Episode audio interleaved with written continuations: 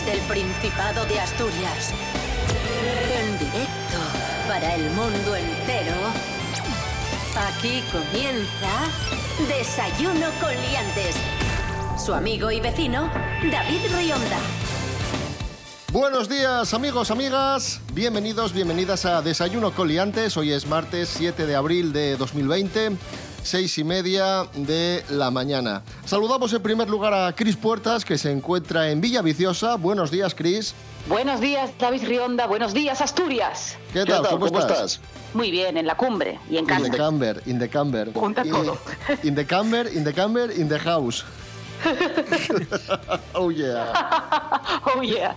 Rubén Morillo, buenos días. ¿Qué tal por Buenos Gijón? días, David Rionda. Buenos días, Cris Puertas. Pues, pues bien, bien. Como estás todo el día en casa, parece como que, no sé, de repente es domingo y, y quizás es que no estamos acostumbrando al, al hogar. Bueno, vamos con el pronóstico del tiempo para no romper la tradición. Venga, Rubén Morillo, ¿qué, Pues qué tiempo tendremos van a hoy? subir, van a subir las temperaturas, al igual que lo van a volver a hacer en el caso de mañana, que también van a subir otro, otro poquito. No vamos a tener lluvia, eso es lo que, lo que esperamos.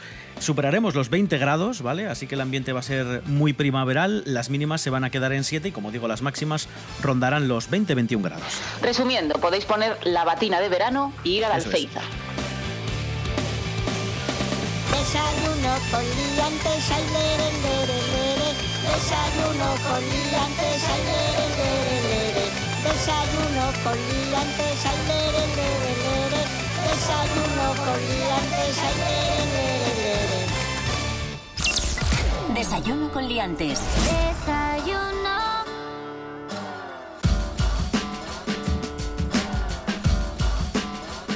Bueno, vamos con la primera noticia. Encuesta, tenemos los datos de, de una encuesta.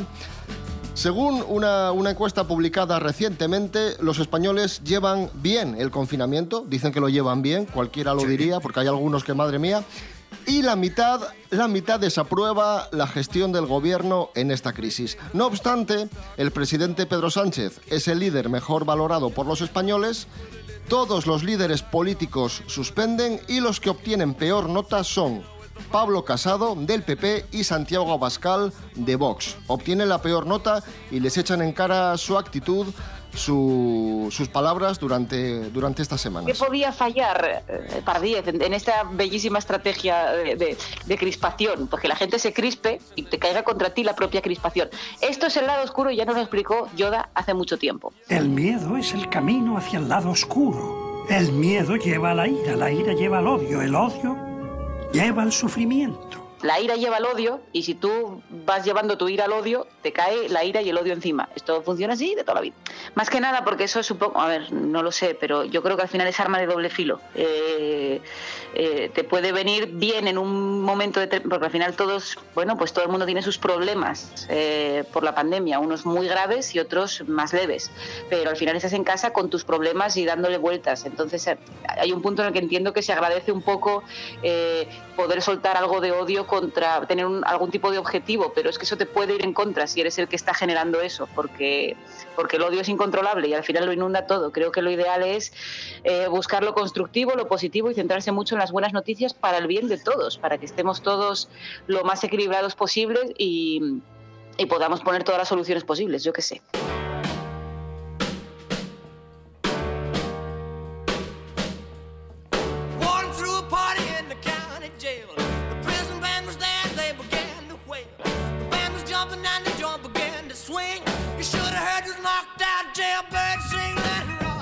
Y continuamos hablando del coronavirus y continúa la investigación en torno al coronavirus, poco a poco descubriendo nuevos datos. Lo último que sabemos, o lo último que apunta la ciencia, es que parece ser que el coronavirus también provoca conjuntivitis. Nos lo Anda. cuenta Ángela Busto. Buenos días, Ángela. Hola, buenísimos días a todos. ¿Qué tal estáis? Espero que todos estéis fenomenal, encerrados y un poco más locos, pero sanotes, que eso es lo más importante, que todos estemos bien.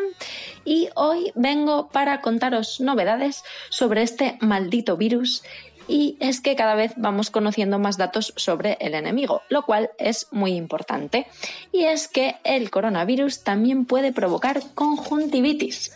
Ya sabíamos que la fiebre, la tos y el dolor muscular son los síntomas principales de la infección por coronavirus.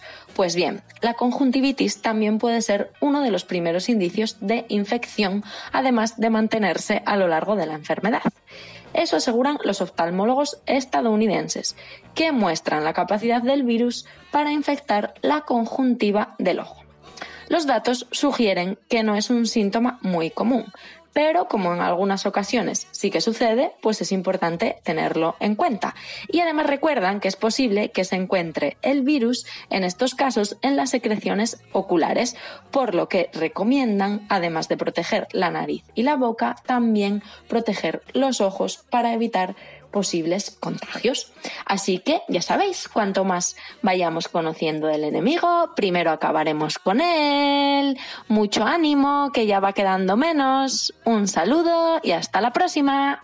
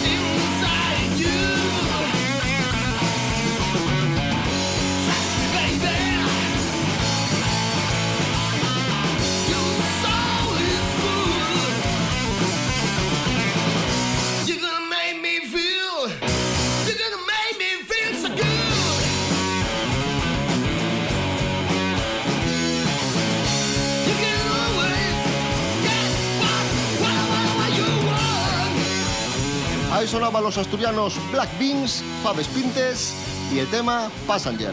Ahí lo, lo teníais. Fantástico. Música asturiana, siempre muy importante aquí en Desayuno Coliantes y estos días no iba, no iba a ser menos. Atención, noticia. El preso resucitado. Os vamos a recordar quién era el preso resucitado en unos instantes.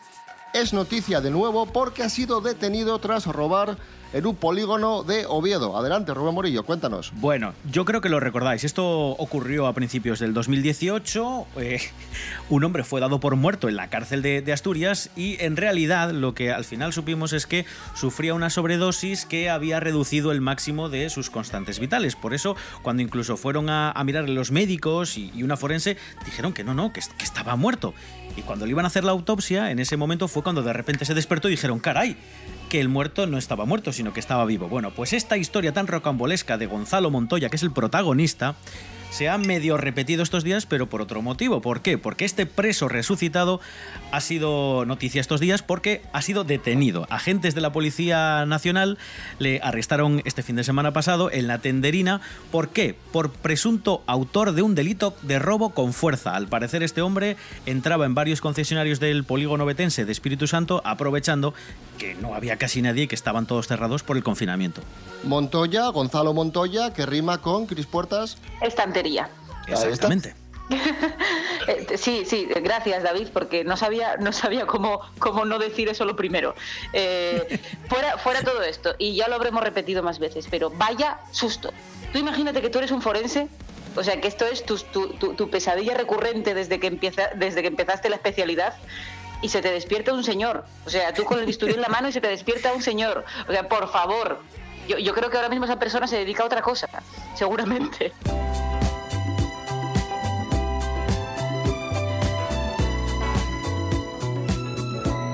Eh, millón y medio de cuentas en redes sociales difunden noticias falsas sobre el coronavirus. Esto es tremendo. Más de millón y medio de cuentas difundiendo noticias falsas. Esto es un problema gravísimo eh, del que ya se ha hecho eco la Policía Nacional. Y, y esto sucede especialmente en Twitter. Son cuentas que buscan crear alarma entre la población y además suponen un grave riesgo eh, en estos tiempos de, emergencia sanitaria. O sea que mucho cuidado, reiteramos, hay que difundir, hay que fiarse solo de fuentes oficiales y de medios contrastados. De hecho, eh, las propias redes sociales están activando o están probando un tipo de filtros que, es cierto que son muy controvertidos porque pueden filtrar muchas cosas según quien los programe, pero sí que los tienen que poner en práctica estos días, decían, porque están surgiendo muchísimos bulos, hay mucha gente que eh, está ávida de noticias sobre el coronavirus, acude a estas fuentes oficiales, sobre todo porque es donde la mayoría de nuestros amigos, nuestro círculo, nuestro círculo cercano publica este tipo de noticias y muchas de no están contrastadas o son creadas por, por vete a saber quién. Entonces este tipo de filtros lo que va a intentar es eh, reducir en la medida de lo posible este tipo de noticias que se cree que pueden ser falsas. Pero como digo, son muy polémicos porque también puede filtrar noticias contrastadas que digamos que tienen una tendencia política hacia un lado o hacia otro y eso es lo que asusta y mucho sobre todo a los dirigentes políticos.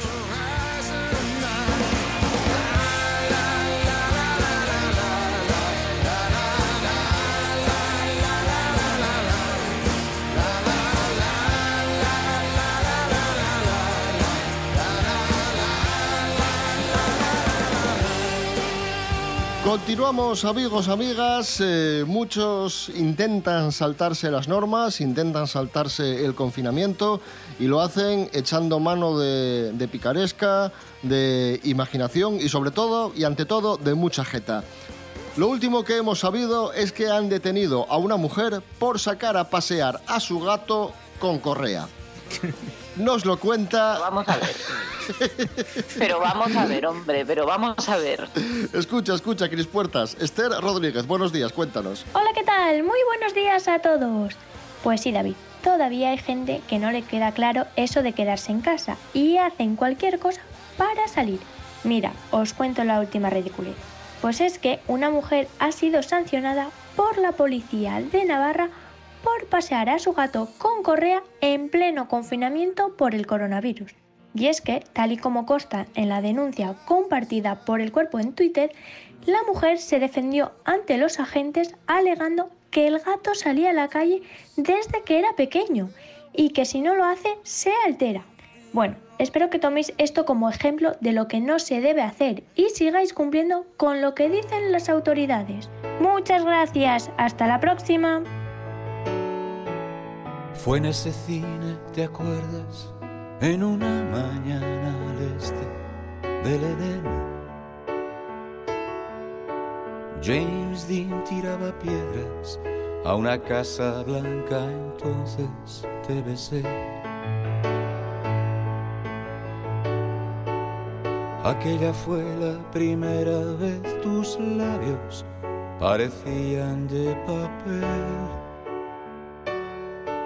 Y a la salida en la puerta nos pidió un triste inspector nuestros carnets. Luego volví a la academia para no faltar a clase de francés. Tú me esperaste hora y media en esta misma mesa, yo me retrasé.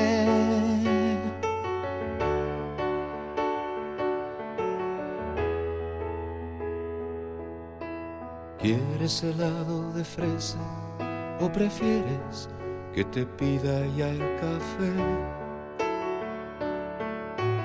Cuéntame cómo te encuentras, aunque sé que me responderás muy bien. Ten esta foto es muy fea, el más pequeño acababa de nacer. Oiga, me trae la cuenta. Calla que fui yo quien te invitó a comer. No te demores, no sea que no llegues a la hora al almacén. Llámame el día que puedas, date prisa que ya son las cuatro y diez. 7 menos cuarto de la mañana, ahí sonaba Luis Eduardo Aute, las 4 y 10, un Aute al que hemos dicho adiós y que las redes sociales pues se han llenado de, de homenajes, de palabras de cariño hacia el que ha sido uno de los mejores cantautores que, que ha dado, que ha dado España. 7 menos cuarto de la mañana, hoy es eh, martes 7 de abril de 2020.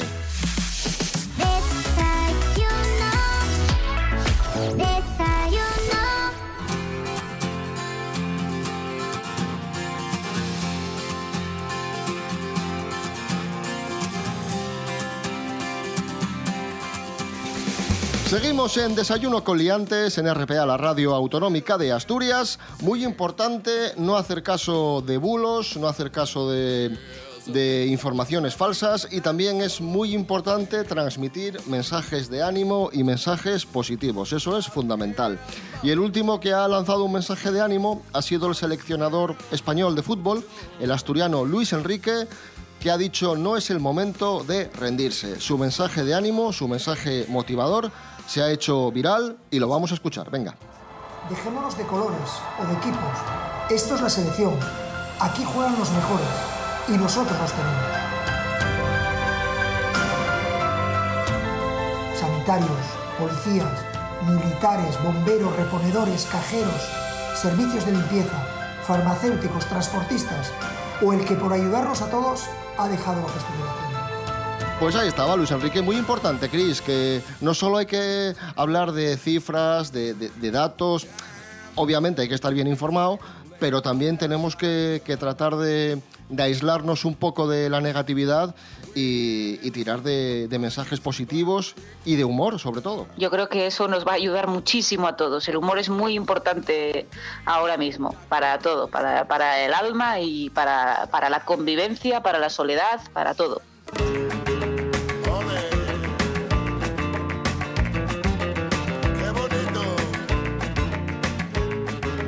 Atención porque el coronavirus está llevando a, a muchas, a muchas personas y entre ellas, por supuesto, a personajes conocidos, eh, famosos y también muchos famosos están enfermando estos días. Uno de los chunguitos, que ahí están sonando de fondo, uno de los chunguitos, Rubén Morillo, tiene coronavirus, concretamente Juan Salazar. Sí, Juan Salazar, que es el que habla tan rápido que prácticamente no lo entendemos. Bueno, pues ese de los dos hermanos, Juan Salazar, es el que tiene coronavirus. Sí, eh, 65 años, está ingresado en el hospital tras haber dado positivo en esta prueba que, se le efectúa para saber si tiene o no coronavirus. Y así lo ha confirmado la familia, que como os podréis imaginar, está súper preocupada y que dicen textualmente, tenemos un chat y a las 11 de la noche nos ponemos a rezar y a esperar que todo salga bien, no solo con mi hermano, que lo llevamos que lo llevamos todos en el corazón, sino también por todas las personas que lo están pasando tan mal y sufriendo.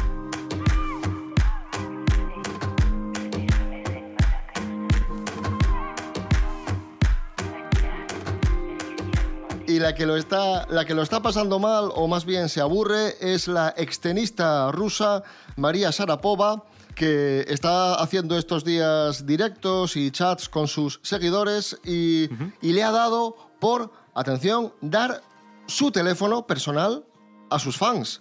Eh, en cierto modo mm, peligroso dar tu teléfono porque habrá gente muy maja que te envíe mensajes de cariño y, y de ánimo, pero también habrá mucho perturbado. No sé cómo lo ves, Chris. No, hombre, supongo que será un, un número tipo, eh, yo qué sé, el consultorio De de. Berto que hay en Buenafuente o De algo así, ¿sabes? Como, claro, un- o, o- no, no, de prepago y tal. Un segundo número, digamos, no, no el número de ella, porque si no, madre mía, esos mensajes a las 5 de la mañana, madre mía.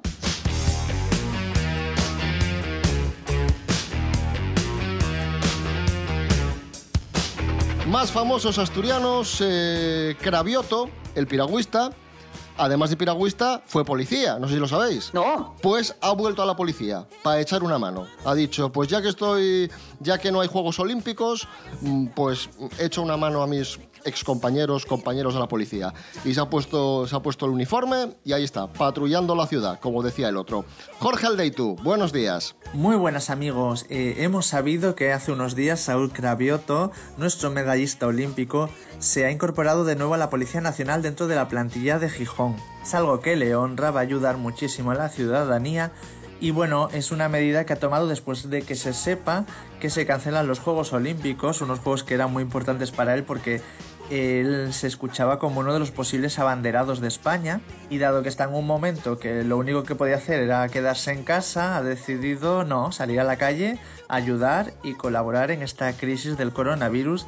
Sé que estos días he leído muchos memes en redes sociales porque la, gente está en general con las hormonas un poco por las nubes encerrados en casa y dicen que quieren salir a verlo a las calles de Gijón. No, no es buen momento para salir a la calle, tenemos que estar confinados. Si lo ves es porque estás haciendo algo mal, te estás saltando el confinamiento y te está parando para echarte posiblemente una multa. Así que todos en casa y Saúl en las calles, pero porque está trabajando y está colaborando activamente. Bueno, hemos sabido por sus redes sociales que hasta el momento, hasta que se cancelaron los Juegos Olímpicos, él se entrenaba en casa para no perder esa fuerza física que le caracteriza y también a las 8 siempre salía a aplaudir a, los sanitarios. En su cuenta de Twitter les agradece el trabajo que están haciendo y yo desde el desayuno con liantes le agradezco a Saúl el trabajo que está haciendo estos días. Un saludo para todos.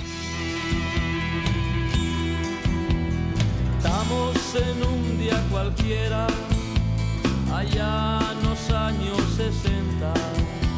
Levantaste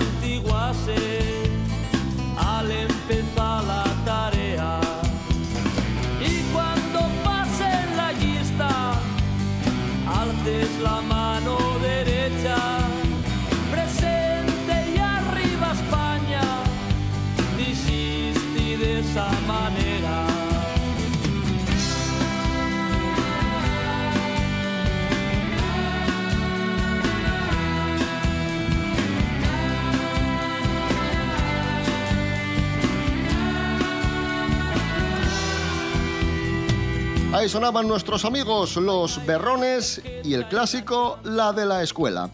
Y continuamos hablando de esas personas que, eh, tirando de picaresca, siguen burlando las normas del, del confinamiento. Y nos vamos concretamente a Corbera para hablar de un profesor que ha sido sancionado porque seguía dando clases particulares pese al estado de, alarma. Cuéntanos, Rubén Morillo. Sí, la policía local de Corbera de- denunció a este vecino de 68 años por dar clases particulares en su domicilio, como dices, en Cancienes, en el concejo de Corbera. Y diréis, ¿y cómo supo la policía que estaba dando clases particulares? Bueno, muy fácil. Eh, resulta que la policía estaba patrullando día 18 de marzo y de repente venga una chavalina de 15 años en un monopatín en el parque de Cancienes. Y dice, pero bueno, ¿esta chavala dónde va? dice, oye, ¿dónde vas? Y dice, ya no, es que voy a clase particular. Dice, voy a ir a clase particular porque, porque me toca. Bueno, la policía evidentemente acompañó a la muchacha y eh, lo que hizo pues fue denunciar evidentemente a este señor por dar clases particulares en su domicilio, haciendo además que menores tuvieran que ir a su domicilio a- para recibir estas clases en este estado de, bueno, pues del COVID-19 que nos mantiene a todos en casa. Así que muy mal este profesor y, y nada, no sé, no sé, no sé qué se le pasaría por la cabeza. Pero es que además teniendo, Chris, teniendo además eh, a tu disposición las videoconferencias, el Claro, móvil, el- claro, el, claro. Skype, me, me parece delirante. Claro, hombre, tengamos en cuenta que hay mucha gente que no tiene wifi y que no, claro, que, que esto nos ha pillado un poco así a todos. Quizás sea una de esas personas que notaría la desesperación por intentar Hombre. seguir cobrando algo. Se A puede ver. comprender, pero no puede ser, porque es que nos jugamos la vida, entre otras Claro. cosas, amigos, y todos estamos muy mal económicamente Claro. ahora, y la que nos queda. Entonces yo qué sé, Claro, también os digo que me llama la atención que una, que un adolescente de 15 años diga la verdad en un momento. o sea, quiero decir, porque bueno, va, es esto de, de, ¿qué, qué te pasó? Ay, me sentó mal la pizza el sábado, por eso estoy vomitando. O sea, por favor, quiero decir, ¿en serio? ¿De ¿Dónde vas? ¿A clase particular? ¿A la primera de cambio? ¿Pero qué generación es esta? ¿Qué está pasando aquí? No, Cris, muy importante lo que has dicho. Todos en un momento determinado nos podemos agobiar porque son muchos días, son muchas semanas. Desde aquí empezamos, entendemos y nos solidarizamos con esas personas que lo están pasando mal, que están dejando de ingresar dinero, que no llegan a fin de mes. Hombre, es, durísimo y desde aquí pues les lanzamos un, mensaje de, ánimo. Pero tenemos que ser pacientes y tenemos que evitar las tentaciones de, salir de casa o de intentar hacer vida normal porque, porque no es posible. Sí, porque nos primero porque es vida o muerte y segundo porque nos ralentiza a todos al final. Al- Ralentiza que esta situación se termine antes y ralentiza que la gente pueda salir con total libertad y, etcétera. Quiero decir, es que, es que es muy complicado. Y luego hay una cosa que a mí me... Vamos a ver, la, la picaresca española, este término, creo que lo romantizamos demasiado y le tenemos como un cierto cariño. No, no, o sea, esto, esto hace que no avancemos. No, la picaresca es que no es como, ay, mira qué guay que hacemos la trampa. No, esto no, es al revés. Es cuanto menos hagamos la trampa, mejor va a ir todo, ¿vale? Me parece muy bien. Y si queréis picaresca, leéis el Lazarillo de Tormes y ya está. Y el Lazarillo de Tormes viene por una, por una época en la que estaba todo muy mal y era la única forma de tirar para adelante. Sí, cuando nos desprendamos, Chris, de eso de qué grandes somos, qué, qué pícaros somos, qué listos somos, pues cuando nos desprendamos de esto, yo creo que España va a dar un gran, un gran paso como, como sociedad, porque en cierto modo es lo que nos lastra. Hay una frase brutal de Luces de Bohemia de Valle Inclán que está escrito hace muchos, muchos, muchos, muchos años, que es eh, eh, en España se premia todo lo malo, se premia el robar y el ser sinvergüenza, que dice él en un momento determinado como muy tal. Y llevándolo a, a menos, al final se premia siempre la, la- hacer la trampa, el ay, Sí, mira qué listo sí, fue sí. este, tal, cuidadito con eso. A mí, a mí cada vez me hace menos gracia lo de la picaresca. Y sobre todo en estos casos, porque al final, quiero decir, también egoístamente, yo pues vivo mucho de, que la gente pueda ir a, un teatro, eh, que pueda, pueda salir y, y agruparse para poder ver un espectáculo, eh, etcétera. Y esto va a ser lo último que va a llegar. Esto va a ser lo último. Yo seguramente hasta octubre, noviembre no voy a poder hacer una función. Imaginaos el descalabro económico que esto supone. Y mi pareja es músico, o sea que estamos en lo mismo. Entonces, cuanto más dure esto, peor para todos. Y la hostelería como está, porque yo no ingreso, pero hay otra gente que directamente pierde cada día. Y esto hasta que no se nivele, no podemos hacer nada. Entonces, Claro. el, ay, qué simpático este señor que salió, que hizo esto, que hizo lo otro, cuidadito, amigos.